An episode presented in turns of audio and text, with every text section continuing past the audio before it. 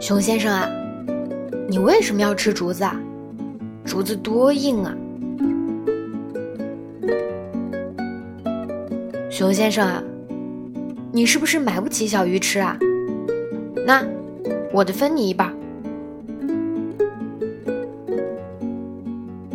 熊先生啊，你有喜欢的人吗？听说隔壁的长颈鹿小姐喜欢你。熊先生，你理我一下啊！你再不理我，我就把你的竹子抢走了。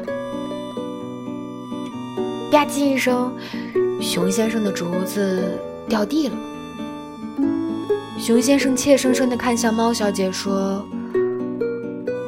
我，我现在可以吃了吗？猫小姐无奈又心疼地说：“，吃吧吃吧，我再去给你拿两条竹子来。”